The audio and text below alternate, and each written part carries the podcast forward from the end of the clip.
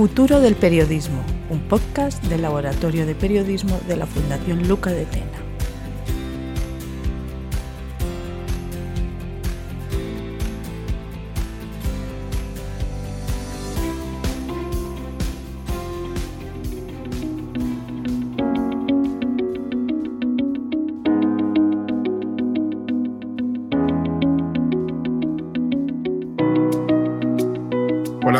Bienvenidos una vez más a nuestro podcast Futuro del Periodismo del Laboratorio de Periodismo de la Fundación Luca de Tena, donde cada mes exploramos temas de interés para el presente y el futuro del periodismo que ayuden a orientarse en un momento de tantas incertidumbres en nuestro oficio y en el sector de los medios.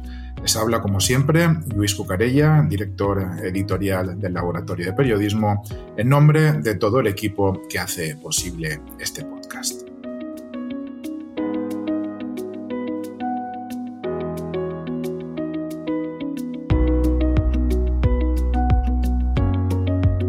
Y el de hoy pues es un podcast especial. En esta ocasión tengo el honor de compartir micrófono en las tareas de entrevistador con una invitada especial. Para entrevistar a los invitados que enseguida presentamos, hoy nos acompaña una figura clave en la Fundación, su responsable de investigación y proyectos, Jessica Zorogastua. Jessica, es un placer. ¿Qué tal? ¿Cómo estás? ¿Qué tal, Luis? Muchas gracias por invitarme a este, a este podcast de la Fundación que realmente seguimos todos con mucho interés. Jessica, pues recordar que es eh, doctora en comunicación social por la Universidad San Pablo CEU de Madrid y profesora ayudante doctor en la Universidad Rey Juan Carlos para alumnos de grado, así como profesora de máster en varias universidades españolas. Jessica, cuéntanos un poquito de los proyectos que estáis llevando a cabo en la Fundación, porque, por ejemplo, los talleres están teniendo una acogida excepcional. Eh, sí, realmente estamos muy contentos en la Fundación por ese trabajo que estamos haciendo en temas de formación. Eh, este año hemos lanzado varios, varios talleres, sobre todo uno de inteligencia artificial aplicado al periodismo, en que los periodistas pueden ver una directamente una herramienta en la que les ayude en su trabajo diario. ¿no? Creo que es importante eh, poder acercarnos eh, a, todos los profesionales y estudiantes con esos talleres. Y también estamos llevando a cabo en la Fundación un, proyecto de alfabetización mediática que esperamos ver, ver pronto la luz. Perfecto, pues proyectos muy interesantes. Pues con Jessica y con los invitados vamos a hablar en el podcast de hoy de un tema que está teniendo un impacto enorme sobre los medios, hasta el punto de que junto con la incertidumbre económica es el que más preocupa a los editores según las últimas encuestas. Se trata del impacto de la inteligencia artificial y de los algoritmos sobre el periodismo.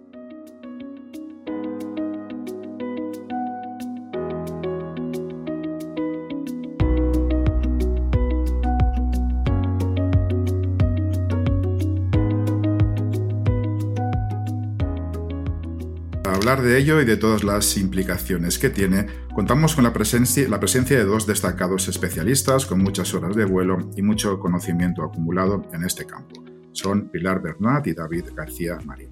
Pilar Bernat es periodista, historiadora y profesora universitaria en la Universidad de Nebrija. Está especializada en tecnologías de la información y la comunicación. Es CEO de Nuevo Cuatro Ediciones y cofundadora de zonamovilidad.es, entre otros muchos cargos y experiencia, así como autora de numerosas investigaciones y publicaciones y colaboradora habitual en medios de comunicación. Y contamos también con David García Marín. David García Marín es doctor por la UNED, máster en comunicación y Educación en la Red y docente en la Universidad Rey Juan Carlos. Ha publicado también sus investigaciones en numerosas revistas indexadas y coordinado y participado en varios libros. Precisamente acaba de salir hace muy poco a la venta el último libro que ha coordinado junto con Roberto Aparici y José Antonio Gabelas Barroso, titulado La invasión del algoritmo y del que David es también coautor de varios capítulos. Pilar, David, muchísimas gracias por compartir vuestros conocimientos con los oyentes del podcast de la Fundación Luca de Tena.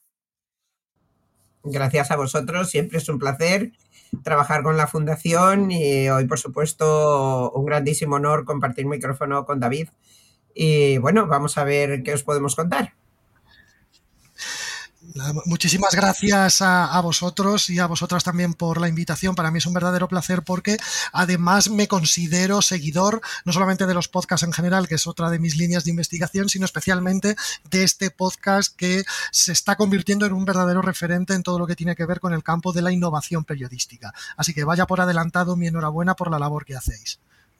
Muchísimas gracias, Pues dos preguntas para empezar, una para, Pilar y otra eh, para, David. A Pilar, para fijar un poco el tema, me gustaría que, explicaras de manera sencilla eh, qué es la inteligencia artificial, porque muchos usan, por ejemplo, ChatGPT, pero desconocemos realmente cómo funciona la inteligencia artificial. ¿Qué hace que cuando hacemos una pregunta nos conteste a veces casi como una cabeza pensante, un nuevo Sócrates salvando las distancias? Y obviamente no es así, es decir, ¿cuál es su arquitectura? Y en segundo lugar, a David, también para introducir el tema, ¿cuál es el grado de, penetración de, la IA en nuestro día a día? ¿Hasta qué punto estamos ya sujetos a la inteligencia artificial, tanto en lo que es palpable como especialmente en aquello en que el código binario es menos visible? Porque, por ejemplo, y esto me, ha hecho mucha gracia cuando leí el, libro que has coordinado, hay un algoritmo que incluso identifica a las personas conductoras mediante la detección de nalgas al sentarse al vehículo, lo que ya da muestra un poco de hasta qué punto llega la invasión del algoritmo. Empezamos por Pilar. Yo, gracias esto que, esto que cuentas, de verdad, porque a veces eh, me preocupa. Bueno, o sea que voy a explicarlo, voy a intentar explicarlo muy fácilmente. Eh, porque hay mucha gente que no entiende que lo primero que tenemos que tener para que un algoritmo funcione es una ingente base de datos detrás que tiene que tener eh, las respuestas correctas, ¿vale? Un contenedor enorme de información en el cual a una velocidad tremenda eh, el algoritmo va a buscar y nos responde conforme a la calidad de esta información de la que parte. Bien, a partir de ahí tenemos, digamos, tres tipos de algoritmos. Un algoritmo que, luego comentaremos, pero que llevan muchísimos años entre nosotros, que son aquellos que determinan una rutina o un patrón y nos ayudan en un proceso de automatización. Después tenemos los algoritmos de Machine Learning, que son supervisados y sencillamente educas al algoritmo, le enseñas eh, mira, esto se hace así por jerarquía, bueno, luego, luego supongo que comentaremos en una organización jerárquica o por contexto le enseñas eh, qué debe responder. Y luego, por último, tenemos una que entra muy en conflicto últimamente, que es el, que es el deep learning, que es cuando yo le enseño y él aprende, pero con lo que ha aprendido se gestiona solo, como a los niños. Yo les enseño a leer, pero los niños leen muchas cosas a lo largo de la vida y responden conforme a lo que han ido aprendiendo, ¿vale? O sea, nosotros les enseñamos a leer y luego ya el resto estudian ellos y son un poco autónomos, ¿no? No sé si es muy exagerado, qué opina David, si es muy exagerado el ejemplo, pero es muy representativo para que la gente lo entienda.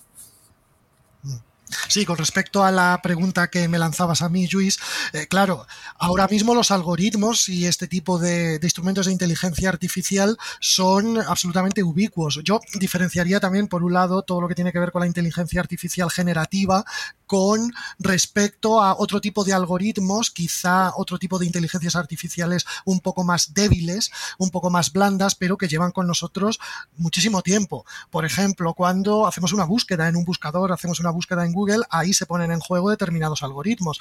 Cuando eh, nos eh, recomiendan de forma automática a través de una página web un tipo de contenido, cuando a través de una serie de redes sociales se nos organiza el contenido que, que nosotros vemos en función de patrones de navegación que nosotros previamente hemos ejecutado, desarrollado en la propia red social. Por ejemplo, cuando hablamos, entre comillas, con un smart speaker, ¿no? Con un altavoz inteligente, ahí hay también algoritmos, en este caso de detección de voz. Es decir, los algoritmos llevan muchísimo tiempo con nosotros, cada vez son más ubicuos por una cosa que tenemos que tener en cuenta, porque confiamos en ellos. Es que si son ubicuos y cada vez están presentes en mayor eh, cantidad de campos y en un mayor volumen de acciones y actividades de la vida diaria es porque confiamos en ello. Es porque em, ya no bajamos la ventanilla del coche cuando estamos en una ciudad diferente a la nuestra con el propósito de preguntar al lugareño. Lo que hacemos es poner un GPS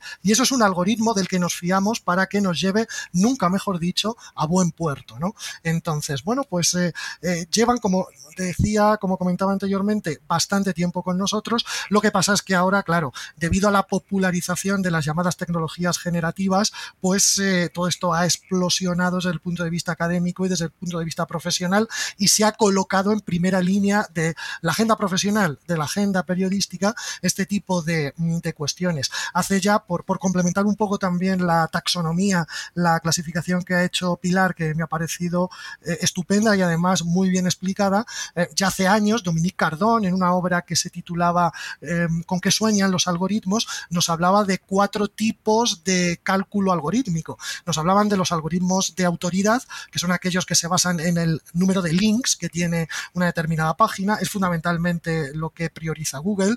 Los algoritmos de popularidad que se basan en el número de clics, es decir, en el número de, reproducciones que un determinado contenido tiene. Los reputacionales que tienen que ver con el número de likes, veces compartido que tiene un determinado contenido y que estos son los que funcionan fundamentalmente en las redes Y luego tenemos los algoritmos pues más predictivos, que son aquellos que se fundamentan en las búsquedas que nosotros previamente hemos hecho, en las compras, con el objetivo de predecir el contenido que a ti te va a gustar o que eh, a ti te va a interesar en función de lo que previamente has buscado, de lo que previamente te ha interesado. ¿no? Y, y todo esto lleva funcionando desde hace mucho tiempo porque es absolutamente fundamental para sustentar el llamado capitalismo o la llamada economía de plataformas ¿no? en la que nos encontramos. Entonces, cada vez son más ubicuos, cada vez eh, están integrando un mayor número de operaciones en, en nuestra vida cotidiana y precisamente por eso conviene hacer una reflexión, una reflexión realista, crítica a la vez, en torno a su funcionamiento y en torno a la colonización de cada vez mayor número de espacios. Quería, quería comentar una cosa que es eh, un poco intrascendental, pero creo, o sea, es, muchas veces no nos damos cuenta de lo evidente. Yo tenía un profesor en la universidad que decía que si no te dicen mira, no miras. Y, el, y es verdad, o sea, el porqué de la explosión en este momento es porque ahora la inteligencia artificial, que a mí no me gusta denominarla la, sino las plataformas de inteligencia artificial, utilizan lenguaje natural. Y como nos podemos comunicar con ellas de forma normal, eh, eso es lo que a la gente le ha impresionado y lo que ha hecho de repente que este estallido como, ¿qué va a pasar con la inteligencia artificial? ¿Se va a acabar el mundo? Y todas estas cosas. Y es sencillamente porque lo, antes, lo que antes teníamos otro tipo de interfaz, utilizábamos un teclado, utilizábamos la pulsación de una pantalla, ahora utilizamos algo que ha sido muy difícil desarrollar y que ha llevado muchos años, que es el uso del lenguaje natural. Y esto es lo que nos tiene revolucionados en este momento. Sí, totalmente de acuerdo, porque aquí cuanto más transparente es una interfaz, es decir, cuanto más oculte eh, su funcionamiento, eh, más eh, atractiva de alguna manera es, ¿no? Claro, no, no es igual la, la, capa de interacción que tiene un buscador clásico, como puede ser Google o como pueda ser Bing, por ejemplo, donde tú haces una, un requerimiento, ¿no? Donde tú haces una búsqueda y lo único, entre comillas, que ya es bastante, lo único que te genera es un listado de respuestas que tú una por una tienes que ir calibrando, te tienes que ir metiendo, tienes que ir leyendo, tienes que ir eh, generándote tú tu propio contenido a propósito de ir revisando una por una todas esas eh, páginas o todas esas búsquedas o soluciones que te eh, devuelve ¿no? el propio algoritmo de Google, eso genera un tipo de interactividad que no tiene nada que ver con esa interactividad completamente natural que tienen eh, instrumentos como ChatGPT, donde hay una sensación de estar hablando con otra persona bajo un parámetro y bajo una interacción completamente humana. ¿no? Entonces, efectivamente, eh, el funcionamiento de ese algoritmo, el funcionamiento que está detrás de todo eso es transparente, es decir, es, eh, es, transparente no porque sea conocido, sino porque no se presenta delante del, propio ojo humano y, y, ese es el gran atractivo y la gran fortaleza que tienen este tipo de herramientas. Eh, sí, David, en tu libro de, que has publicado de la invasión del algoritmo, eh, analizas las sombras y, las luces de estos, estos algoritmos, precisamente la inteligencia artificial, que utilizamos en nuestra vida diaria, ¿no? Eh, ¿Puedes mencionar algunas de las que tú consideres las más relevantes, teniendo especial, eh, digamos, hincapié en, en, las que afectan al periodismo, ¿no? En cómo es la posibilidad de que sesgos, por ejemplo, se filtren en los algoritmos y en lugar de ayudar, amplifiquen la discriminación que, hay en nuestra sociedad, ¿no? Sí, nosotros hablamos fundamentalmente en el libro de cuatro características. Eh, una de ellas que, yo creo que no es ajeno o es una cuestión que no es ajena a, bueno, pues eh, los desarrollos que ha habido y las eh, consideraciones que se han establecido en, otras obras, es la opacidad, ¿no? En este caso, el hecho de que los algoritmos funcionan como cajas negras. Es decir, ¿quién conoce cuál es la fórmula o cuáles son las fórmulas que hay detrás de eh, determinados algoritmos que operan de, determinadas formas, ¿no? Entonces, bueno, pues uno de los retos que planteamos, uno de los desafíos que, nos planteamos como sociedad es eh, liberar esa caja negra, ¿no? Es conocer, es, eh, no sé si hackear, pero mm, desde luego sí, el hecho de conocer un poco mejor ese código, ¿no? esa caja negra que está operando detrás de todo eso que se nos presenta de manera, de manera fehaciente. Eso por un lado. Por otro lado, yo eh, también concretamente en uno de los capítulos donde hablamos más de la conexión o de la relación entre la inteligencia artificial, los algoritmos y las industrias culturales, hablamos y hacemos hincapié de lo que denominamos acuerdo tácito, ¿no? Negociación tácita. Es decir, cuando los humanos nos relacionamos o sabemos que nos estamos relacionando con algoritmos, adaptamos nuestro comportamiento a lo que creemos que le gusta el algoritmo. De manera que, por ejemplo, esto eh, a nivel usuario se realiza de manera muy evidente cuando, cuando colocamos algo en redes sociales. Cuando colocamos algo en redes sociales, intuimos que nuestro mensaje tiene que tener una serie de características concretas y tiene que tener una serie de hashtags y tenemos que poner un número determinado de hashtags con el objetivo de hacer más eficiente, más viralizable, más propagable ese contenido. ¿Por qué? Porque, bueno, pues eh, hemos interiorizado una serie de funcionamientos que tiene el algoritmo por donde nosotros pensamos, ¿no? Que, puede, que pueden ir los tiros y que le puede gustar eh, determinados mensajes más al algoritmo y menos. Eso por un lado. Entonces, claro, cuando nos relacionamos con los algoritmos, como digo, tendemos a adaptar nuestro comportamiento a lo que consideramos que, que le gusta. Y esto es algo que, por ejemplo, en el campo del periodismo tiene un, tiene un problema, ¿no? Puede tener una consecuencia no deseable, que es que eh, finalmente todos los contenidos, no todos, pero gran parte de los contenidos terminen estandarizándose. Es decir, todos terminemos escribiendo igual y todos terminemos hablando de los mismos temas porque detectamos que son más fáciles de, viralizar, ¿no? Entonces, bueno, pues eh, por ahí eh, puede haber un efecto no deseado, una especie de sombra de la utilización o de la aplicación o de la obsesión en este caso por producir pensando en el algoritmo. Mm.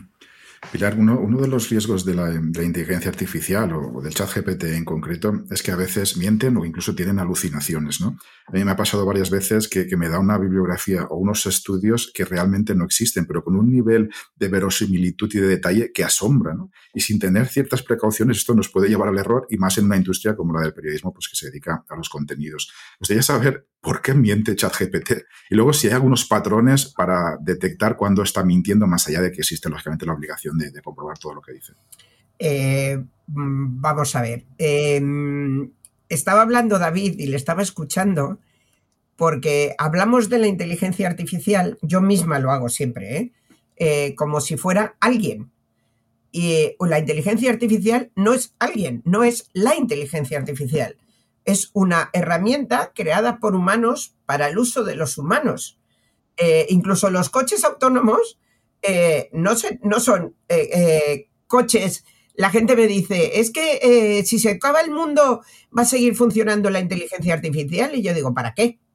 A ver, si su servicio es darnos servicio a los humanos, su, funcionalidad o su, eh, su, razón de ser es darnos servicio a los humanos. Eh, ¿Para qué quiere un coche autónomo que, que, que, seguir andando eternamente? Si no lleva a nadie dentro, ¿para qué sirve? ¿Vale? Entonces, a mí me preocupa mucho que pensemos que son como, como entes algunos le hablan como si fuera el oráculo de Delfos, otros como si fuera una mosca que les está chivando aquí, como si llevaran pinganillo de todo lo que tienen que hacer en su vida diariamente. Y esto no es así, nos tenemos que acostumbrar a que es una herramienta, ¿vale? Entonces, ¿por qué miente?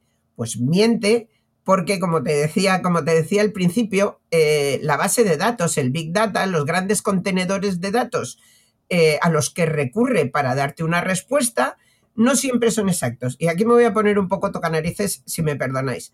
Eh, la culpa de esto no la tiene nadie más que nosotros.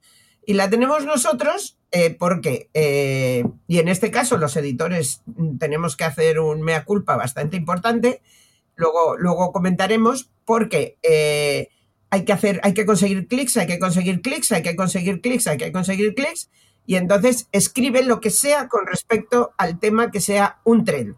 ¿vale? ¿Por qué? Porque Google luego va a venir a pagarme por eso y yo tengo que tener 107.000 visitas y si no la agencia no me va a pagar mi campaña de publicidad y hay que conseguir los KPIs y, entonces da igual lo que pongamos, ¿eh? pero escribe algo aunque sea mentira.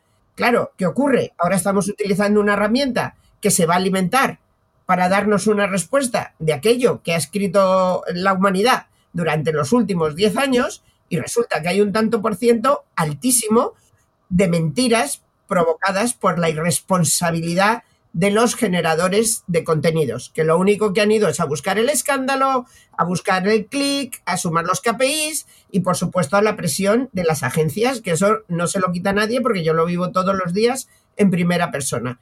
Compra, compra seguidores, compra, compra entradas, eh, no importa lo que hagas, haz el pino puente con las manos al revés en plena gran vía, da igual, desnúdate, eh, canta, baila, lo que sea con tal de conseguir un, clic menos lo que debe ser, que es dar una información correcta para, para, para lo que hacemos, que es generar contenido para el resto de la sociedad. Y por eso es un mentiroso no, cuando tú lees las características, sabes lo que denominan los frequent asked questions, o sea, las, las facts de ChatGPT, te dice claramente que él alucina. Tú le estás pidiendo a él que escriba un texto y él te lo escribe. O sea, volvemos a que no debemos olvidar la obligación del generador de contenidos y quiero ir más allá del periodista que conocemos nuestro código deontológico, sino del generador de contenidos que quiere emularse al periodista. Pues emúlate al periodista si quieres ser un generador de contenidos, pero con la responsabilidad que debe tener un profesional.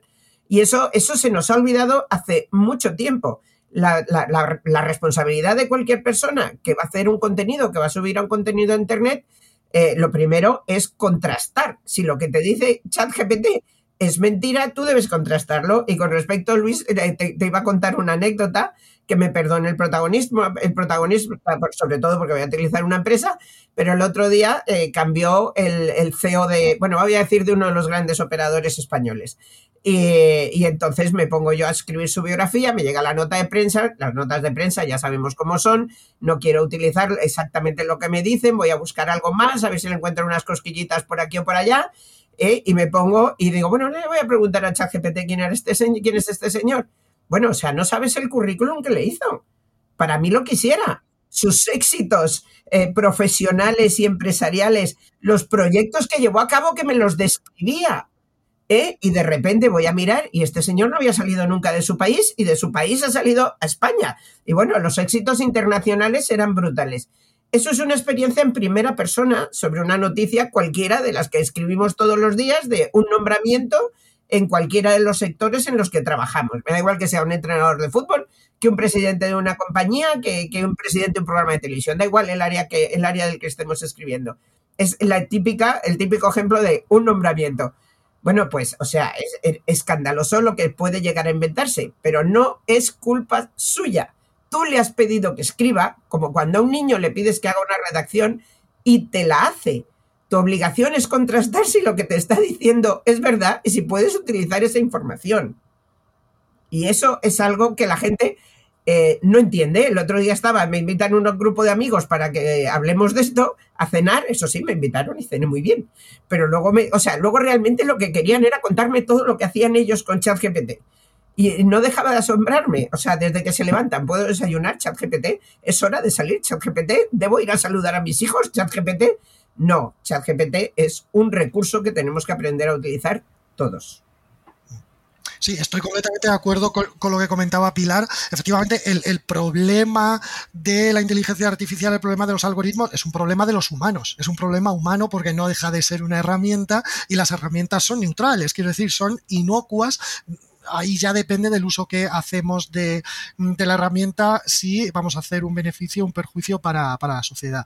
Efectivamente, y a mí hay algo que me preocupa, que lo apuntaba también Pilar, que es que si herramientas generativas de este tipo, como ChatGPT, como otras que tienen eh, como objetivo el hecho de realizar audio, se me ocurre de manera automática, o imágenes, eh, digamos, se nutren de la misma manera, no discriminan entre todo lo que hay en la red, al final, lógicamente, pues va a haber determinados y va a haber el riesgo de que eh, parte de la información que nos estén dando sea errónea, porque igual que en la red hay mucha verdad, también hay mucha desinformación y hay mucha mentira, lógicamente. Aquí el problema es que la herramienta como tal no discrimina eh, y lo mete todo en el mismo cajón, ¿no? Entonces, a la hora de crear un texto que puede venir tanto de contenido desinformativo como contenido informativo, pues lógicamente la capacidad del ser humano para discriminar lo que te está dando la herramienta es absolutamente fundamental solo por poner un chascarrillo, Luis, que lo comentábamos fuera de micrófono, eh, ya sabéis que yo le llamo a, a ChatGPT, le llamo mi amigo Yepeto.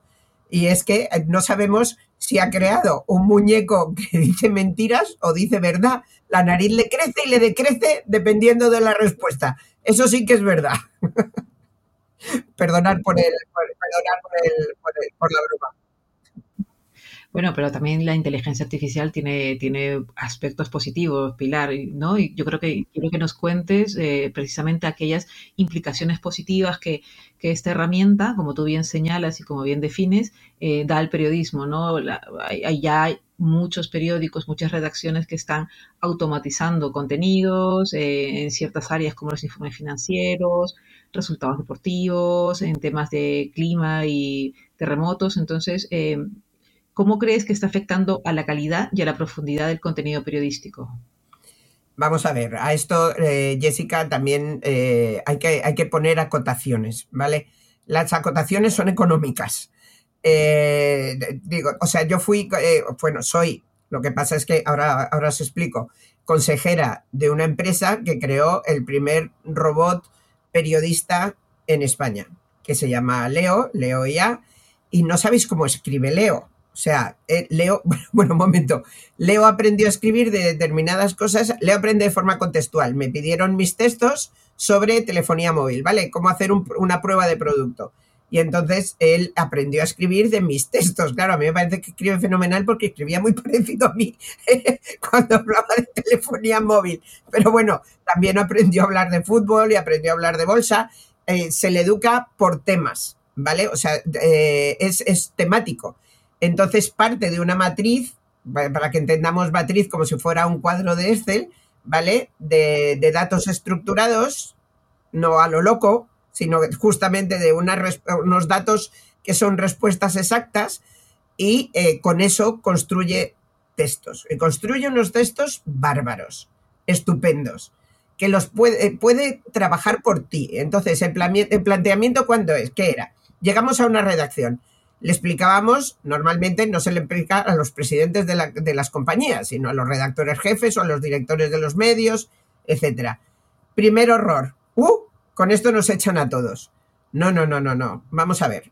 vamos, hay que hacer un preámbulo. Eh, Internet devora todo lo que se le da. Entonces, una cosa a la que nos hemos acostumbrado, en vez de escribir una o dos noticias buenas al día por periodista de una redacción, hay que estar, escribe y escribe y escribe y escribe y hay que darle de comer continuamente, ¿no? Lo que decíamos antes, sea lo que sea, pero hay que darle de comer. Vale, eh, entonces no me digas que un sistema como Leo o cualquier otra eh, eh, inteligencia artificial que se aplique al periodismo me puede sustituir. No, hay un ejemplo claro. ¿Quién hace los partidos de primera división? Pues lógicamente los partidos de primera división lo van a hacer los especialistas porque es la información clave, la que necesita conocimiento, la que necesita eh, una capacidad de relación, qué pasó en aquel partido, qué pasó en este otro, aquel histórico, el día que se lesionó el, el jugador, eso no lo hace la inteligencia artificial. ¿Vale? Esa capacidad de conocimiento, de opinión, de aportar que tiene un periodista, eso no lo tiene la inteligencia artificial. Ahora, que en esa misma web de fútbol puedes hablar de otros países, las ligas de otros países, porque tenemos muchas eh, eh, personas extranjeras viviendo en nuestro país y le puede interesar el fútbol de, cada una de sus ligas. O, el, da igual, las ligas escolares, las ligas de segunda, las regionales. Eso lo puede hacer la máquina. No habría gente suficiente en el mundo para escribir de todos los partidos de fútbol que hay ya está. Entonces, lo tenemos que entender para qué nos sirve una máquina. Una máquina no debe sustituir a un buen periodista jamás en la vida. Hombre, al periodista que, que, no sabe escribir, pues hay que mandarlo de nuevo a la facultad. Pero te quiero decir, porque él va a escribir mejor que tú. no se equivoca en la gramática, no pone faltas de ortografía, eh, construye las frases tal y como le hemos enseñado, sujeto, verbo y predicado, no pone gerundios fuera de su sitio y todas estas manías que sabemos que, con las que se sale cuando no tienes una experiencia profesional, ¿vale? Entonces yo creo que es muy positivo. Y solamente te pongo otro ejemplo. ¿Yo para qué lo uso? Y lo uso muchas veces, pero lo uso como lo que es, una herramienta. Vamos a ver, voy a escribir una prueba de un producto.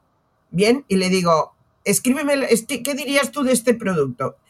Yo no voy a poner nunca lo que me dice ChatGPT porque para eso está mi conocimiento, pero sí me apoyo en la estructura que me ayuda a ir más rápido y a no dejarme cosas sin contar. Bien, y otra cosa que, que sí hago mucho es hacer los apoyos, lo que denominamos apoyos. Textos que son explicativos, por ejemplo, para un término eh, técnico que la gente no tiene por qué conocer, en vez de hacer un, un, enlace que lo lleva a otra página, que tal, que cual, que luego ya no vuelve, que tal, le pongo un apoyo explicativo y eso lo que hace es enriquecer mi texto. Y para eso sí utilizo yo eh, ChatGPT o como quiera que se le llame después, que ya hablaremos de lo que viene. Eh, me siento completamente identificado con esto último que comenta Pilar, porque yo también utilizo ChatGPT para romper el síndrome del folio en blanco, ¿eh? que para eso viene estupendamente. Uf, sobre todo cuando estás cansado, ya que escribimos tanto por la noche cuando volvemos de trabajar, de verdad, cuando estás muy cansado y dices, Dios, tengo que escribir esto, eh, indudablemente no te va a hacer una crónica, pero si es una, un, texto que, que, tienes que publicar, por ejemplo, en mi caso, que probamos tantos productos, vamos, a ser la vida. Claro, como punto de partida viene muy bien. Al hilo de la pregunta que lanzaba Jessica, yo quiero incorporar dos elementos sobre usos favorables, usos positivos o beneficiosos de la inteligencia artificial en el campo del periodismo. Por un lado, por ejemplo, em, cómo se está explorando la inteligencia artificial generativa de audio, en este caso, para enriquecer podcasts periodísticos. Pongo un ejemplo, el caso de X-Ray, por ejemplo, que bueno, generó de manera artificial la voz de Francisco Franco para meterlo como personaje en el propio podcast. Y por otro lado, y esto sí que es algo que está ciertamente implementado ya, eh, también con diferentes dosis, lo que comentaba anteriormente Pilar, ¿no? En diferentes niveles en función de los recursos económicos que tiene cada una de, las entidades. El uso que se está haciendo por parte de, los verificadores de desinformación, de los fact-checkers, de este tipo de herramientas, para eh, tener bots, por ejemplo, para conversar con la audiencia, para que propongan determinados eh, contenidos desinformativos que han detectado, bueno, pues en vez de, como se haría antiguamente, llamar por teléfono, mandar un correo a la redacción, bueno, pues meterse en un WhatsApp, se me ocurre, y eh, tener una conversación con un bot con el objetivo de que recoja esos datos y que luego pasen a la redacción. La captación de contenido a verificar, la verificación automática de fuentes, sobre todo fuentes automatizadas o bots en redes sociales, o por ejemplo ya directamente la verificación automática de bien contenidos textuales, es decir, mediante sistemas lingüísticos eh, desinformativos en este caso, o la detección automática de deepfakes, ¿no? En este caso de o bien fotografías o bien vídeos que portan contenidos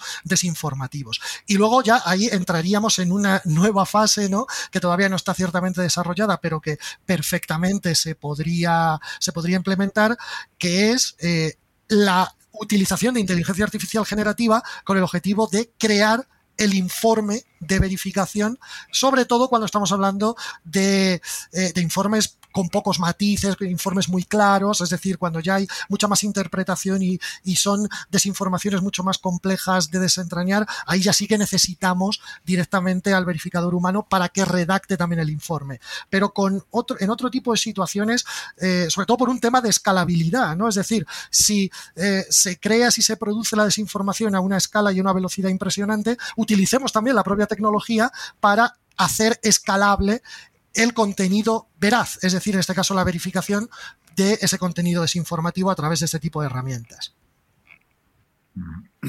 David, antes comentabas un poco la parte transformadora que tienen los algoritmos, que no son solo de, usarlos, sino que nos transforman nuestra forma de actuar. Y esto eh, está unido a una, a una, parte del libro también que me ha llamado la atención, y es la percepción del algoritmo como algo neutro. ¿no? De hecho, habéis hecho, os ha hecho una encuesta o una investigación con estudiantes de periodismo que, perciben que, por ejemplo, el, algoritmo es más neutral que el propio periodismo de datos o el fact-checking en esa lucha contra la desinformación. estas dos cosas unidas pues tienen unos riesgos, esa confianza ciega en el, algoritmo que es importante, ¿no? sobre todo porque porque no sabemos qué hay en la caja negra, ¿no? No le exigimos ese control que le exigimos, por ejemplo, a las farmacéuticas. Entonces, todo esto unido, ¿a qué riesgos nos estamos enfrentando también para el periodismo? Es una, bomba de relojería, ¿no? Bueno, creo que David se nos ha desconectado un poco, pero, pero volverá ahora mismo y así completo mientras que él vuelve. Eh, completo una cosa que quería comentar de lo que me ha preguntado antes Jessica, es eh, cosas para las que actualmente se utiliza claramente eh, las herramientas de, de OpenAI para, para, para, el periodismo, pues por ejemplo, cosas que a mí me, me, encanta, que me hace el SEO, que yo lo detesto meter el SEO, me taguea, o sea, me pone las etiquetas que, son cosas que a mí no me gusta. Te da opciones de titular, por supuesto, en clickbait. Yo, no, yo personalmente no utilizo jamás un clickbait, pero sí me puedo inspirar, porque a lo mejor me da un dato que a mí no se me había ocurrido meter en el titular y que comprendo que puede ser llamativo. Por supuesto, nos hace las entradillas, eso las hace fenomenal. esa parte a mí me encanta y nos ayuda a, hacer refritos ¿eh? para que no todas las noticias que salen a los medios sean iguales, e incluso hacer resúmenes de una documentación muy larga que tú tengas que consultar para escribir una información. Y todo eso son herramientas del día a día, que son lo que son, herramientas que están para ayudarnos a trabajar. Perdona, David, que es que te habías desconectado un momento y, he intentado ayudar para, que, para reincorporarte. Gracias, Pilar. David, sí. A propósito de esto que, que comentas, Luis, efectivamente, hicimos una investigación además con estudiantes, con estudiantes ya a nivel de máster, ¿eh? estudiantes de comunicación a nivel de máster, ya, ya no eran eh, chicos y chicas de grado, y, curiosamente uno de los resultados más eh, relevantes o más interesantes, o quizá incluso más contraintuitivos que tuvimos, fue precisamente ese, ¿no? La percepción de la neutralidad absoluta del algoritmo con respecto a la lucha contra la desinformación sin caer en que los algoritmos tienen sesgos, ¿no? Y es eh, algo absolutamente inevitable porque portan o representan o heredan de alguna manera los sesgos de, mm, sus creadores.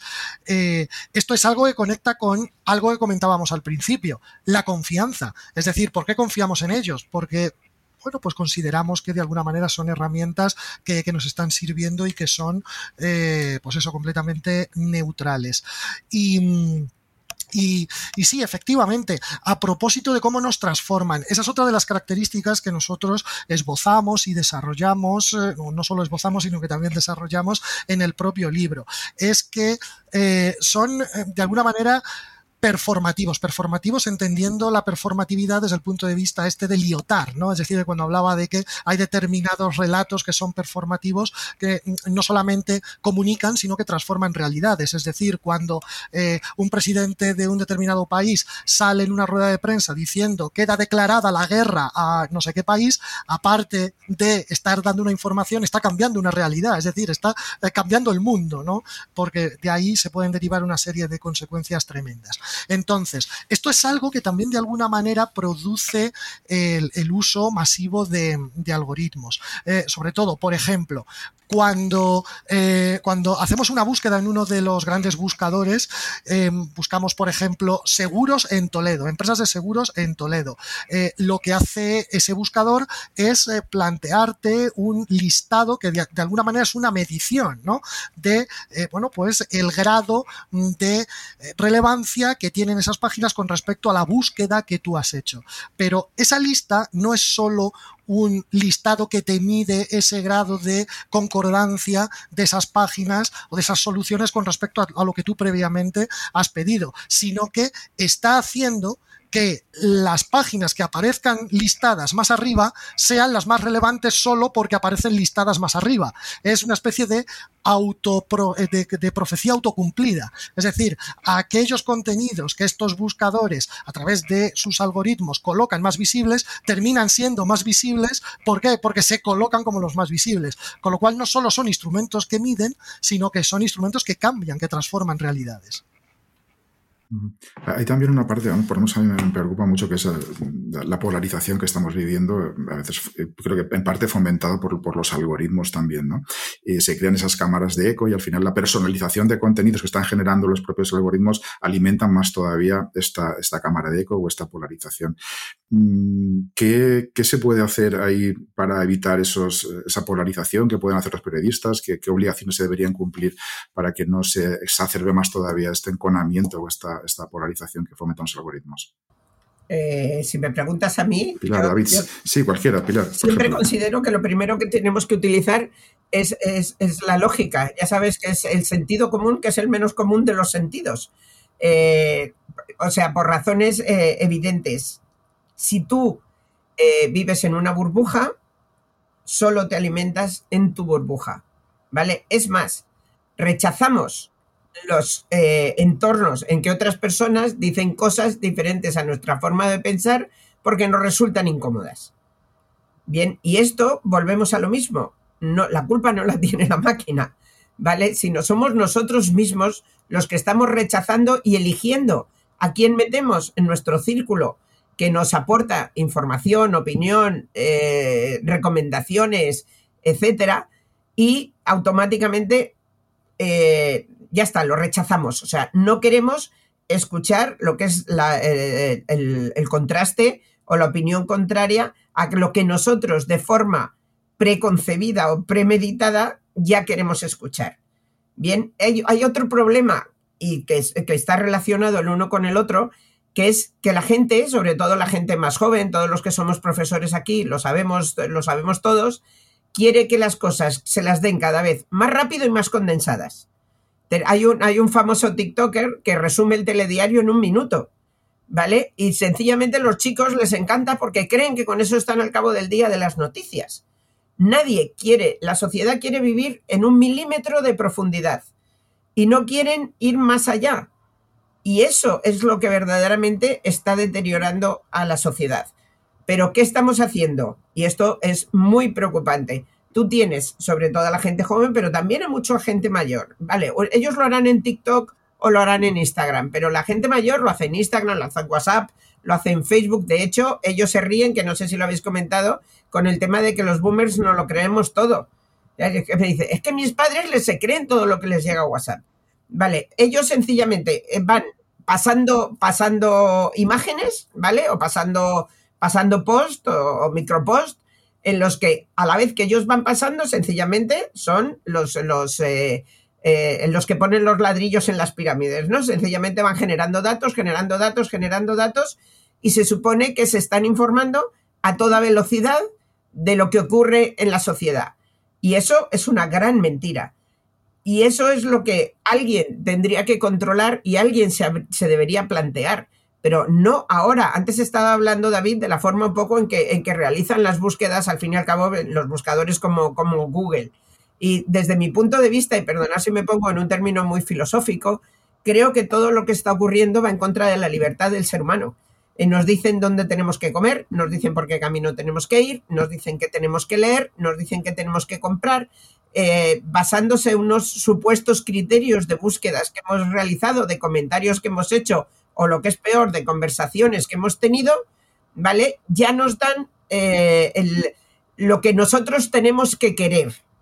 ¿eh? Ya sabéis que Amazon lleva a sus, a sus depósitos los productos que tú vas a comprar antes de que los pidan, porque ya lo saben de forma predictiva lo que tú vas a pedir. Por eso te lo pueden servir el mismo día o al día siguiente. Y eso es muy preocupante porque nace de lo que te ofrecen. Por tanto, creo que estamos manipulando enormemente o que eh, las grandes empresas a través de sus algoritmos están manipulando la libertad de las personas. Y eso sí que me parece preocupante y no de ahora, sino de hace veintipico años. Que ahora hable no quiere decir que sea más grave, es grave desde hace muchos años.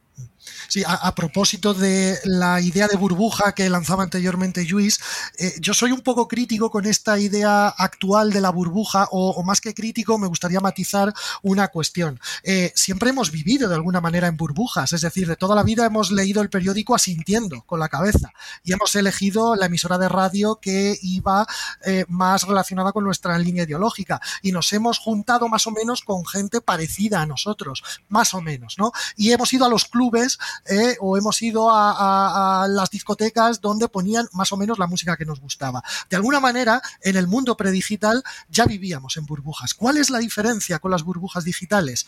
Por un lado, la escala, es decir, que nos llega muchísima más información que en el mundo analógico. Y por otro lado, el contexto. Es decir, cuando tú estás en el salón de tu casa, en la soledad, en la privacidad del salón de tu casa, consumiendo un contenido que tú has elegido y que es el que más o menos a ti más te puede gustar o con el que tú más estás alineado desde el punto de vista ideológico, el efecto de esa información es distinto a cuando tú estás en una red social con centenares de personas dándote la razón o con centenares de personas diciéndote que están de acuerdo con lo que tú piensas o mandándote, enviándote contenido de alguna manera con el que tú estás de acuerdo. ¿no? Entonces hay una cuestión de contexto, hay una cuestión de masificación del acuerdo dentro de la burbuja y de escala, ¿no? es decir, de cantidad de la información que se alinea con lo que tú ya previamente, previamente conoces. Entonces yo creo que el efecto tanto de la burbuja no es recluirnos en burbujas, porque de alguna manera ya estábamos, sino que es la radicalización dentro de la burbuja lo que nos lleva a la polarización eh, que antes mencionabas. Es que ahora es prácticamente imposible. Yo se lo he planteado muchas veces en los chats, sobre todo de compañeros periodistas, en los que antes debatíamos con tranquilidad y de unos años a esta parte, o sea, de unos meses largos a esta parte, ¿eh? es que es imposible tocar cualquier tema porque es como, wow, ¿sabes? O sea, es como eh, todo el mundo salta. No, perdona, si hemos dialogado toda nuestra vida y nos hemos enriquecido de tener diferentes opiniones y compartir criterios. ¿Vale? Y a mí todo esto me suele, me suele dar un poco de miedo porque yo siempre eh, le temo al pendulazo, ¿sabes? O sea, a la teoría del péndulo, a que de repente haya una reacción provocada por cualquier cosa, que nunca se sabe qué puede ser, y que de repente lleve la sociedad al, estado contrario. Tenemos un país en Hispanoamérica eh, ahora mismo en el que está, en el que está pasando justamente el, pendulazo, ¿no? O sea, una sociedad completamente desordenada y de repente se ordena de forma, eh, iba a decir militar, pero no, es, o sea, es, otra dimensión de, orden social. Entonces, eh, ¿está bien? ¿Está mal? Pues seguramente cada uno tendrá sus razones. Pero yo sí le tengo miedo al péndulo y, desconfío de mucho de este estado en el que nos encontramos ahora mismo, en el que de alguna manera eh, hay unos grandes, ahí sí que sí, porque en realidad son empresas que tienen dueños, eh, que tienen criterios y que están eh, manipulando a la sociedad, incluso idiotizándola. Y, luego, el otro día en clase ponía yo un ejemplo que me llamaba la atención con mucho respeto, teníamos el conflicto de Doñana y el conflicto de si Ana Obregón había tenido una nieta eh, por, gestación, por gestación subrogada. Y entré en clase y les pregunté a los chicos y todos sabían cómo se llamaba esa niña, pero nadie sabía cómo se llamaba el ministro eh, de Agricultura. Y claro, a mí eso me preocupó muchísimo porque o sea, son, son gente que van a votar dentro de unos meses. Entonces dices, siempre se lo explico, perdonadme, o sea, es que para votar hay que votar con criterio, porque es la base de nuestra sociedad. Pero como, como, como eso no le sale en el TikTok del día, pues eh, no existe en el entorno. Y eso, este, este sentido de, de, de, la, de la relajación y de la realmente de la falta de información, de la desinformación, porque eso sí es un problema en la sociedad. Más que desinformación es de interés por informarse. Sí, desinterés, polarización, pero al final todo termina en desinformación, ¿no? En de no tener absolutamente eh, la posibilidad de verificar o de realmente tomarte tiempo para informarte bien. Entonces, en este sentido, Pilar, ya que lo has mencionado, ¿cómo crees que se puede utilizar o cómo se está utilizando ya la inteligencia artificial perfectamente, eh, precisamente para combatir las noticias falsas, la desinformación, las fake news, todo esto que que está alterando la sociedad y que al final, pues, cómo va a evolucionar esta, este fenómeno desinformativo eh, teniendo enfrente a la inteligencia artificial, ¿no? Pues antes lo ha explicado un poco David, ¿no? Que ha hecho, que ha hecho referencia a todo este tema y ha explicado cómo, cómo se puede promover la lucha contra la desinformación. Pero yo, eh, eh, bueno, siempre, siempre en este caso soy un poco polémica, porque de, este entorno de desinformación y del mundo de las fakes en el que vivimos, yo siempre le he echado la culpa, lo, he dicho antes, a la ola de Google, ¿no? Y a los trends. y a este afán por conseguir clics. Pero el otro día, discutiendo con un muy alto cargo eh, de Google, me dijo algo que me dejó eh, y que llevo dos semanas o tres reflexionando y de hecho lo repito y me lo repito a mí misma continuamente. Él me dijo, Pilar, nosotros hemos creado una herramienta, pero los editores están detrás de la herramienta. Quien da las órdenes para la forma en que se usa esa herramienta es, eh, el editor. Luego, eh, no culpes a la ola de Google o a los trends, culpa a quien usa esa herramienta de forma indebida. Y esa es la reflexión, porque yo en las reuniones de los editores siempre digo, hay que acabar con la ola de Google. Esto no lo puede seguir así. No, tal vez hay que hacer una concienciación o una regulación, que mira que me da mi rabia que tengamos que regular todo, de cómo utilizan los creadores de contenido esas herramientas, porque al final es un disparate voluntario, ¿vale? O un disparate avaricioso, si lo quieres ver de alguna manera, ¿vale? Ha pasado con tantas cosas en la vida, con, la globalización, con el crecimiento de, China como fabricante, como tal. Lo único que hay detrás es la avaricia de la humanidad y eso nos puede llevar a lugares muy oscuros. Yo, yo continúo con mi, con mi ola positiva, a ver si encontramos alguna, algún beneficio de la inteligencia artificial. Seguro, lo tiene, por supuesto. En concreto, además, creo que está eh, apuntalando un poco, ayudando al periodismo de investigación, ¿no? Puede ofrecer nuevas oportunidades porque es capaz de analizar eh, miles de datos, ¿no? Grandes conjuntos de datos, revelar patrones ocultos que no estaban. Entonces, eh, ¿cómo ves el potencial en esta área, ¿no? En el periodismo de investigación para poder crecer y mejorar eh, con la inteligencia artificial. Eso, eso es brutal. Eh, y, perdona, David, porque me parecía que Jessica se dirigía a mí, pero, pero de esto creo que podemos responder los dos con facilidad. Eh, en cuanto a las investigaciones, y ya veréis en el momento en que la computación cuántica se popularice, el potencial de, de la informática siempre nos ayudará a encontrar muchas más respuestas. Y sobre todo, ya vamos fuera del campo del periodismo, en el campo de la investigación médica, eh, en el campo de la investigación eh, científica, eh, astronómica, o sea, tantas cosas que, están por descubrir y que hasta ahora no hemos tenido solución y que con la computación cuántica la vamos a encontrar y por supuesto eso siempre será positivo. Todo lo que nos facilita un trabajo es positivo para la sociedad. Y vuelvo a poner un ejemplo muy representativo. La época en que los negacionistas repetían todo el santo día que era imposible encontrar una vacuna eh, para una, una, enfermedad o para una pandemia que estaba asolando la humanidad, porque las vacunas tardan mucho tiempo en desarrollarse.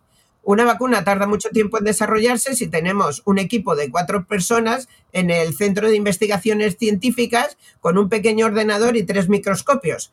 ¿Vale? Si toda la computación cuántica del mundo, como ha sido el caso, se pone al servicio de la investigación, lo que antes se hacían años, ahora se hacen minutos. Entonces, todo lo que son los avances tecnológicos están al servicio de la sociedad.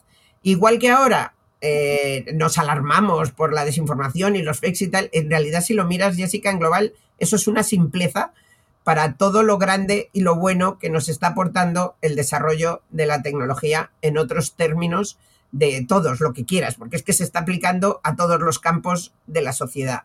Y, desde luego a mí me parece grandioso. O sea, tú sabes que yo soy una gran amante de la tecnología y una gran entusiasta y una gran admiradora de aquellas personas que hacen esos desarrollos que nos facilitan la vida. Eh, han salido varias ideas que me gustaría complementar, eh, son quizá un tanto inconexas, pero bueno, suponen derivadas que han salido, que han ido apareciendo a lo largo de los últimos minutos. Por un lado, a propósito de lo que comentaba Jessica en relación con el periodismo de verificación y la aplicación de inteligencia artificial para la lucha contra la desinformación, claro, aquí tenemos que tener en cuenta que no todos los fact-checkers, no todos los verificadores tienen la misma dimensión. Es decir, eh, hay empresas o entidades que son más grandes, tienen más dinero, otros que son más pequeños. Entonces, claro, los más grandes crean sus propias herramientas de, inteligencia artificial que aplican a sus necesidades. Pero aquí se está dando una cosa muy interesante y que yo creo que es un ejemplo a seguir en otros campos del periodismo, que es la colaboración entre ellos. Es decir, cuando una entidad grande de verificación tiene una herramienta propia, la pone a disposición de otros verificadores más pequeños que pueden formar parte de una misma red con el propósito de que la puedan utilizar. Con lo cual aquí, bueno, pues se genera un efecto de red muy interesante. Eso por un lado. Por otro lado, em, claro, eh, eh, esta es una solución baúl, vamos a decirlo así, cuando hay un, eh, un, proceso o una dinámica ciertamente compleja, una problemática muy compleja, multidimensional en lo que a los factores que la están produciendo se refiere, siempre al final terminamos hablando de educación. Siempre terminamos hablando de alfabetización. Siempre terminamos hablando, en este caso, de alfabetización digital, alfabetización mediática, o por qué no, eh, acotarlo todavía más y hablar de alfabetización algorítmica. ¿Por qué no?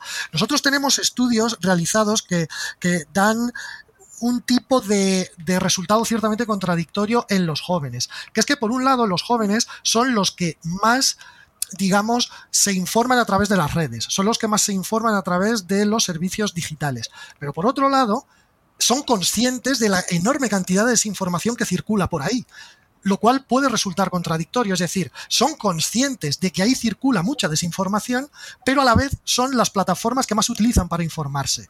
¿Qué nos lleva eh, o hacia dónde nos lleva, qué conclusión rápida obtenemos de esos dos resultados. Necesitan herramientas, necesitan herramientas de alfabetización eh, para la desinformación, de alfabetización digital, de alfabetización informacional, de alfabetización algorítmica, lo que comentábamos anteriormente, para que sepan discernir todo ese, ya que están concienciados y ya que son conscientes, vuelvo a repetir, de la gran cantidad de desinformación y de que eso no son fuentes de agua potable, bueno, por lo menos, por lo menos eh, vamos a ofrecerles la mayor cantidad de recursos, de conocimiento posible para que abran la fuente de agua potable y no la que no lleva agua potable. ¿no? Es decir, que sepan diferenciar bien el contenido de calidad frente al contenido no verídico.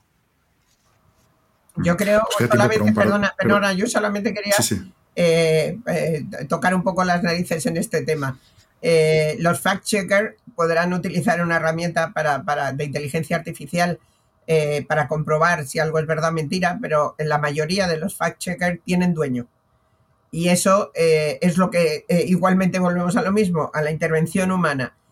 Una, una, herramienta te podrá decir esto es así o esto es así. Otra cosa es la interpretación o cómo usan, y lo hemos visto muchas veces, incluso en España, ¿vale? Cuando Twitter tenía otro propietario que tenía una ideología concreta y se baneaba a partidos políticos, presidentes, etcétera, que no compartían o que eran, se, tenían la opinión contraria a los dueños de la red.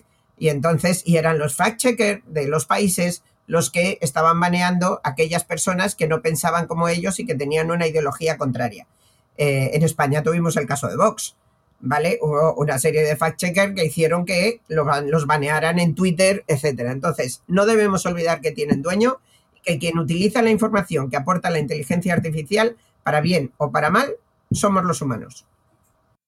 Un par, nos queda tiempo para un par de preguntas. Hago yo la primera y, Jessica cierra ya la ronda. Es evidente, y lo estamos viendo a lo largo de toda, toda esta charla, que, el impacto que está teniendo eh, la inteligencia artificial sobre el periodismo es enorme, brutal. Desde vuestro punto de vista, ¿qué, habilidades y conocimientos eh, deberían tener los periodistas o deben adquirir para adaptarse en esta, a nuestras nuevas tecnologías y poder desempeñarse con éxito? David, por ejemplo, empezamos con David y luego Pilar ese es uno de los grandes desafíos porque no es fácil. Es decir, eh, yo creo que debemos ir hacia una, entiendo yo, en, las universidades, ¿no? A la hora de crear planes de estudio, de eh, renovar, reformar planes de estudio. Yo entiendo que debemos de ir a una mayor convergencia en la formación de los periodistas en cuanto a cuestiones tecnológicas con las cuestiones sociales y habitualmente, pues más, eh, más de humanidades que, ofrecemos en, en los grados de periodismo. Es decir, incorporar asignaturas que conecten la inteligencia artificial con la comunicación. Ahora bien, ¿es necesario enseñar en una carrera de periodismo código a programar como si fuéramos, a los periodistas me refiero, como si fueran ingenieros en materia computacional? Yo creo que no, yo creo que a ese nivel no, pero sí que menos que ofrecer eh, una base mínima con el objetivo de eh, manejar herramientas que puedan estar a un nivel de usuario asequibles o accesibles para, para una persona que ya de por sí tiene una forma formación, pues, o que puede tener una formación un poco más escasa en el campo de las matemáticas y más potente en el caso de, las ciencias sociales. En todo caso, yo creo que eh, eh, un, conocimiento también desde el punto de vista más reflexivo, más filosófico, más para conocer, para analizar posibles sesgos, posibles debates a propósito de la inteligencia artificial en el campo de la comunicación, eh, por ejemplo, todo lo que tiene que ver con principios filosóficos, ¿no? A la hora de, utilizar eh, este tipo de herramientas, yo creo que, que vendría muy bien. Em, nosotros en la Universidad Rey Juan Carlos eh, próximamente vamos a incorporar una, una, asignatura de inteligencia artificial y comunicación. Eh, ya veremos eh, cómo se, implementa y de qué manera. Me consta que esto es algo que en otros planes de estudio de otras universidades están implementando y yo creo que, bueno, es un eh, buen punto de partida.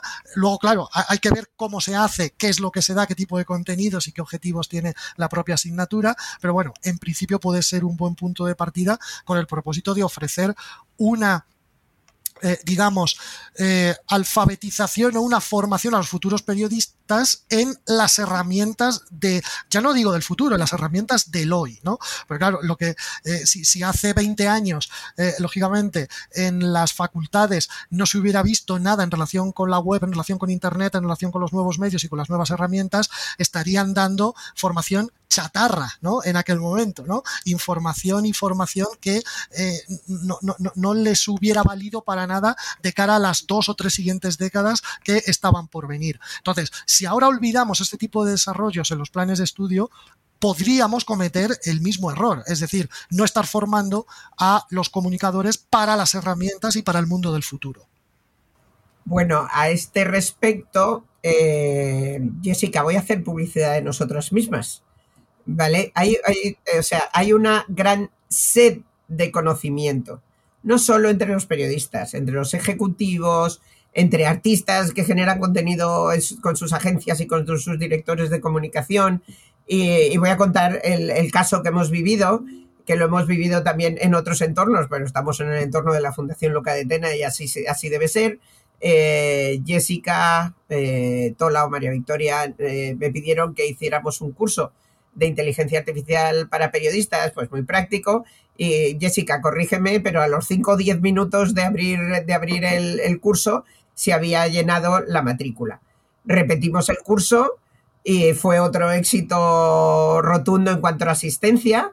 Y de hecho, ahora vamos a empezar como los artistas, vamos a empezar el tour ¿eh? para dar ese, mismo curso nos están solicitando que lo demos. Es un curso muy sencillo desde, desde otros puntos de España. Por tanto, sí creo que una gran eh, sed eh, de conocimiento. Con respecto a lo que decía David, tú cuando, cuando vas a coger un coche y tienes edad de conducir, aprendes a conducir. Vas a una autoescuela para aprender a conducir. No aprendes mecánica, ni tienes que ser mecánico, ni tienes que ser ingeniero. Solamente sabes utilizar esa herramienta que los ingenieros han puesto a tu disposición. Y en este caso es lo mismo. Yo recuerdo, eh, ya sabéis que hay unos eh, eh, gran hypes continuos, sobre todo en tecnología. Hace un tiempo fue el blockchain. De repente salían especialistas en blockchain por todas las esquinas. Y yo me acuerdo, mis compañeros en la universidad me preguntaban, Pilar, ¿tenemos que aprender blockchain? No, no tienes que aprender blockchain. Blockchain es un software que va por debajo. Tendrá que decidir la institución si lo que hagamos va a entrar en una cadena de bloques o no, las notas o cosas por el estilo, pero tú no tienes que aprender a utilizar blockchain para nada, es solamente un software que va por debajo. Bien, eh, eh, pues esto es muy parecido. Creo que tenemos que, bueno, el año pasado con el metaverso, acordaros, o sea, bueno, por Dios, o sea, ¿quién no, es que no podemos vivir sin el metaverso? Todos empezaron las universidades a hacer cursos en el metaverso y no sé qué y tal y cual. Está bien, pero cuando llegan los chicos a primero y les dices que si se ponen unas gafas de realidad virtual, te se quedan así y te dicen, say what? No, ellos no van con unas gafas de realidad virtual por el mundo y esto será algo que se extienda, seguro, y que tendrá un gran impacto. Pero creo que una cosa es el conocimiento de usuario, el de yo soy conductor, y otra cosa muy distinto es ser mecánico o ser ingeniero. Y entonces, eh, sí creo que a nivel de usuario es muy bueno utilizar las herramientas Creo, y ya sabéis que, Google ha presentado esta misma semana una cantidad de avances en temas de inteligencia artificial que va a incorporar al mercado inmediatamente en su, en su evento de desarrolladores anual. Impresionante leer todo lo que, lo que venga. Habrá que estar atentos, habrá que estar atentos. Eh, y sí creo que otras empresas se van a sumar a, esto mismo. O bueno, por ejemplo, en Office nos han puesto Copilot pero es transparente. O sea, tú, entras a hacer una traducción en DeepL y de repente te da opciones eh, que, que ha creado la inteligencia artificial. Pero tú no te has tenido que estudiar el algoritmo ni, ni, cómo, ni, ni, ni, lo has tenido que descifrar. Sencillamente tienes que saber utilizar como usuario final lo que los técnicos han puesto a tu disposición.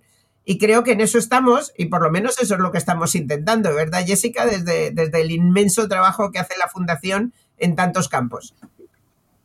Completamente, completamente. Y precisamente me gustaría cerrar con, esta, con esta pregunta a los dos, que es verdad que como usuarios conocemos las herramientas, eh, pero como periodistas, como profesores eh, y como forjadores de futuros periodistas, tenemos que, creo, debatir sobre los límites éticos ¿no? que tiene precisamente el uso de la inteligencia artificial en el entorno del periodismo. ¿no? Ahí sí os doy os doy amplio campo, que sé que tenéis cada uno una, una postura muy, muy fuerte. Sí, a mí me gustaría comentar que eh, bueno, eh, es evidente, ¿no? Ya lo, he comentado anteriormente, que esa eh, formación que, puede proceder incluso de las humanidades, de la filosofía, ¿no? A propósito de los límites, de, eh, de los sesgos posibles, de entender muy bien cómo funciona, no, tanto para producir la herramienta, pero sí entender la lógica de cómo es la herramienta para eh, eh, conocerla bien, ¿no? Para analizarla bien, para saber hasta dónde puede llegar y para conocer o vislumbrar sus posibles sesgos. Y luego algo a mí me gustaría incidir en algo, porque claro, en mi anterior intervención a lo mejor he quedado como un poco tecnológico lógicamente determinista, ¿no? Como que, bueno, pues lo importante es el instrumento. No se nos tiene que olvidar, y como periodistas o como profesores de periodismo, no tenemos que perder el foco de que estos son solo instrumentos, es decir, son solo herramientas. Lo importante de nuestro trabajo es la historia. Es decir, tenemos que poner la herramienta al servicio de la historia. Hay veces que para contar una historia, y para contar una historia además de manera muy innovadora, no hace falta utilizar nuevas tecnologías, lo que se llama nuevas tecnologías. Podemos hacer algo de innovación eh, con herramientas viejas y podemos hacer más de lo mismo con herramientas muy nuevas, ¿no? Serían las historias mm, de, toda la vida o los desarrollos o las metodologías de toda la vida con las nuevas tecnologías, ¿no? Entonces, lo importante no es tanto la herramienta, la herramienta por sí no te va. Esto es algo que se contaba también en el podcast, en uno de los últimos podcasts de de la fundación que eh, necesitamos tener una reflexión a propósito de qué valor añadido está digamos, metiendo o está incorporando la herramienta aquí. Porque puede ser que estemos utilizando inteligencia artificial para hacer algo que se podría hacer perfectamente sin inteligencia artificial. No, hay cosa menos innovadora que utilizar una nueva herramienta, una nueva tecnología como si fuera vieja, ¿no? Y para no tener ningún tipo de, valor añadido. Entonces, ese tipo de reflexiones yo creo que también son muy importantes incorporarlas a ese conocimiento o a esa relación que los periodistas hemos de tener con este tipo de herramientas. Considerarlas como herramientas que se tienen que poner al servicio de la historia y no al revés. Bueno, yo, eh, perdona, no, solamente quería responder a lo que a lo que me ha preguntado, lo que ha preguntado Jessica muy rápido. A este respecto es como los chistes, tenemos una buena y una mala. Primero, que el sesgo y la ética son cosas diferentes completamente, aunque la gente tienda a unirlo.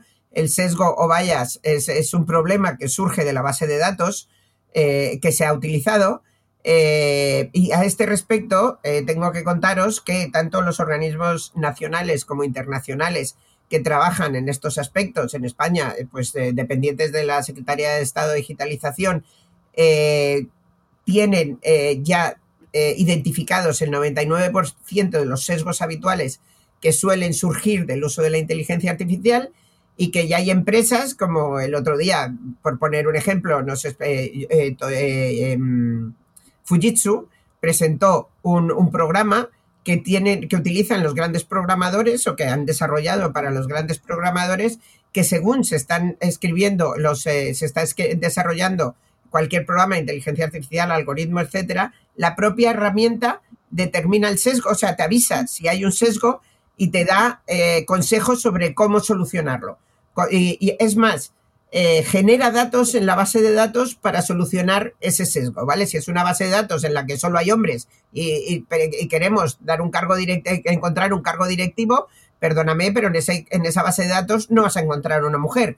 Entonces, la propia herramienta te, da, te dice, ojo, no tienes mujeres y debes recurrir a esta, esta, esta, este eh, solución para que tu base de datos sea neutral o completa. Por tanto, creo que ese tema, poco a poco, la misma tecnología, sin necesidad de regular, lo va, lo va a ir eh, sacando adelante y lo va a solucionar. Otra cosa muy distinta es la ética y volvemos al mismo problema. La ética no depende de la máquina, depende de las personas que están antes y después. O sea, la ética es quién lo programa y quién lo utiliza. Y entonces ahí es donde sí tiene que haber una preocupación, una preocupación, una vigilancia y una concienciación. Pero en fin, que esto es desde que el hombre es hombre. Es el uso que nosotros hacemos de nuestro conocimiento, de nuestra vida, de nuestros hábitos, de nuestros gustos y de nuestras pasiones. Y esto es más viejo que el fuego. O sea que no creo que lo solucionemos ahora en un momentito, pero sí hay que estar vigilantes. Pilar David, como decía, ha sido un verdadero placer teneros aquí en el, en el, podcast del Laboratorio de Periodismo y que hayáis compartido ese vasto conocimiento que tenéis sobre este campo. Yo he aprendido muchísimo. Estoy convencido de que todos nuestros oyentes también, también lo han hecho. Lo dicho, muchísimas gracias y, y, sabéis que esta es vuestra casa y para cuando queráis. Y reitero el agradecimiento por compartir estos minutos con vosotros. Muchísimas gracias a vosotros. Ha sido un placer. Gracias y muchas gracias por la invitación. Muchas gracias. Un placer. Fundación Luca de Tena de teneros de verdad a vosotros dos colaborando con proyectos, con talleres y también con estos mecanismos de, de difusión que, que también hacen a los periodistas.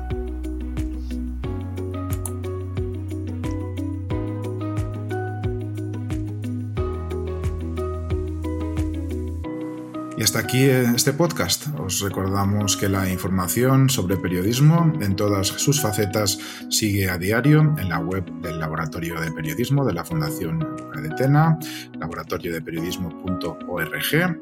Sigue también en la newsletter semanal a la que os invitamos que os suscribáis y también en las redes sociales. Muchas gracias, como siempre, por estar ahí. Nos escuchamos en el próximo podcast. Un cordial saludo.